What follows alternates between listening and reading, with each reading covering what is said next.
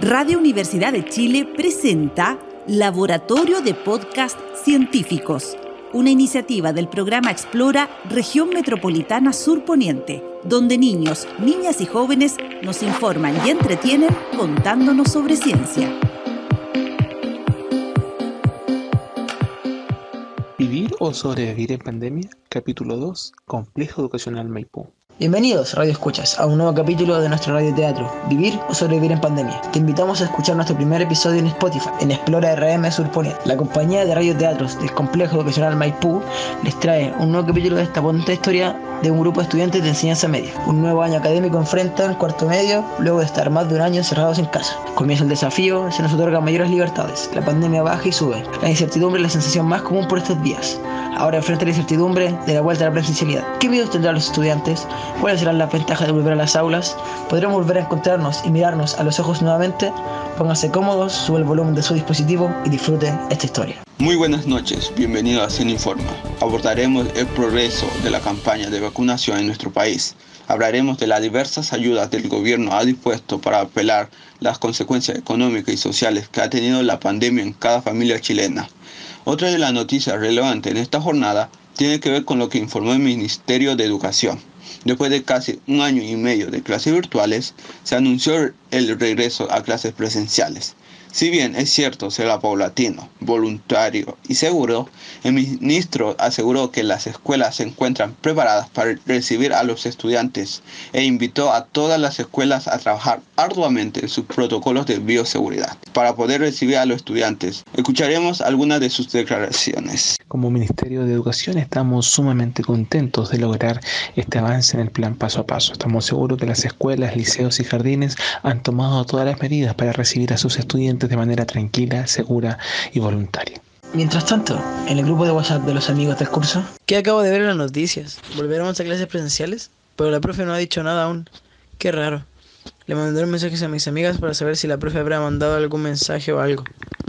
Hola niñas, ¿cómo están? ¿Vieron las noticias? Volveremos al colegio presencial. No habrá más Zoom, no más computador y no más Classroom. Qué alegría, ¿no? ¿Cómo así? ¿Volveremos al colegio? Ay no, qué lata. Yo estaba tan cómoda en mi camita, viendo las clases, jugando, haciendo las pruebas con todos los papeles de internet. ¿Se dan cuenta que no podremos hacer pruebas en grupo por Discord? Haremos las pruebas a la antigua. Qué miedo, no quiero volver. Si me enfermo, ni siquiera nos ha tocado la vacuna aún. Me rehúso a volver al colegio. Me siento más segura en mi casa.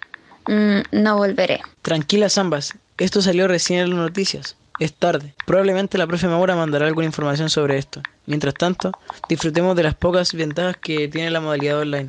La verdad, quiero volver a la escuela. Jackson iba a jugar la pelota en el recreo. todos respondan con una risa. la profesora Maura recibe una importante información. Seguiremos online lo que queda de este primer semestre. Seguiremos usando Classroom para apoyar las clases. Se difundirán los protocolos de seguridad para la vuelta. Y que el regreso a clases será de vuelta de vacaciones de invierno. Les escribiré un correo a los estudiantes para informarles. Así estarán más tranquilos. Los amigos decidieron hacer una videollamada para conversar sobre este nuevo cambio que afrontarán en este estado pandémico. Hola niños, ¿cómo están? ¿Vieron el correo que mandó la profesora sobre el regreso a la clase? Amigos, ¿saben? Estoy de muerte. No quiero volver a clases. ¿Se imaginan hacer las pruebas sin PPT o sin los apuntes? No. Qué terrible. No sé, yo no quiero ir. Me da un susto terrible. Si me enfermo, ni siquiera nos comienzan a vacunar. Toda la gente va a ir y no toda se cuida. Si es que voy, tendré que andar desinfectando todo a cada rato. Hey, ¿no viste la noticia? A nosotros los menores de 18 nos comenzarán a vacunar la próxima semana. Qué buena noticia. Yo iré a vacunarme apenas me toque. Me quiero sentir protegida. Yo también iré. A lo mejor nos tocan a los tres en la misma fecha. Podríamos ir juntos. ¿Les tinca? Lamento que yo no pueda ir. Pero, ¿por qué? Mi mamá es antivacuna. Dice que es una conspiración mundial, que nos insertan un chip para el control mental, que no son seguros, que estaba todo planificado, que como tan rápido van a tener una vacuna y con la velocidad que se hizo y se distribuyó. Mi mamá no quiere que me vacune. Lo siento. Amiga, qué fome, pero tu mamá tiene que buscar información en fuentes confiables, como lo que dice la OMS, lo que publica el Ministerio de Salud o lo que dicen diferentes universidades. Las vacunas contra el COVID-19 no contienen microchips. Las vacunas se crean para combatir enfermedades y no se administran para seguir sus movimientos. Las vacunas actúan estimulando la producción de anticuerpos de su sistema inmunitario, de la misma forma que lo haría si se viera expuesto a la enfermedad.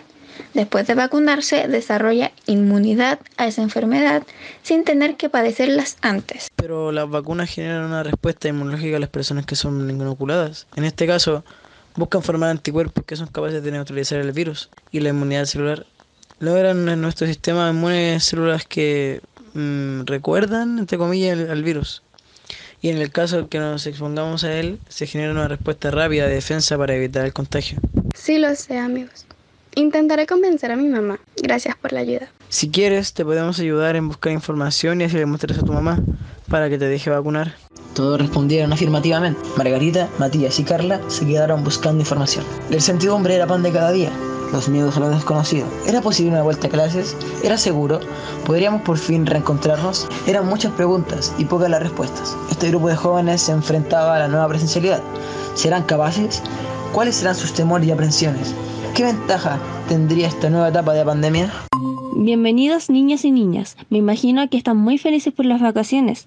Ha sido un intenso semestre online, pero este descanso nos viene de perilla para recuperar energía, fuerzas y ánimo. Sí, profe, más que las vacaciones lo que me tiene preocupada y con muchas dudas es el regreso a clases presenciales. ¿Acaso no tendremos más clases online? ¿Será obligación? Margarita, tranquila, ahora les explicaré cómo funcionaremos durante este segundo semestre, pero antes quisiera preguntarle, ¿qué les parece la idea de volver a vernos?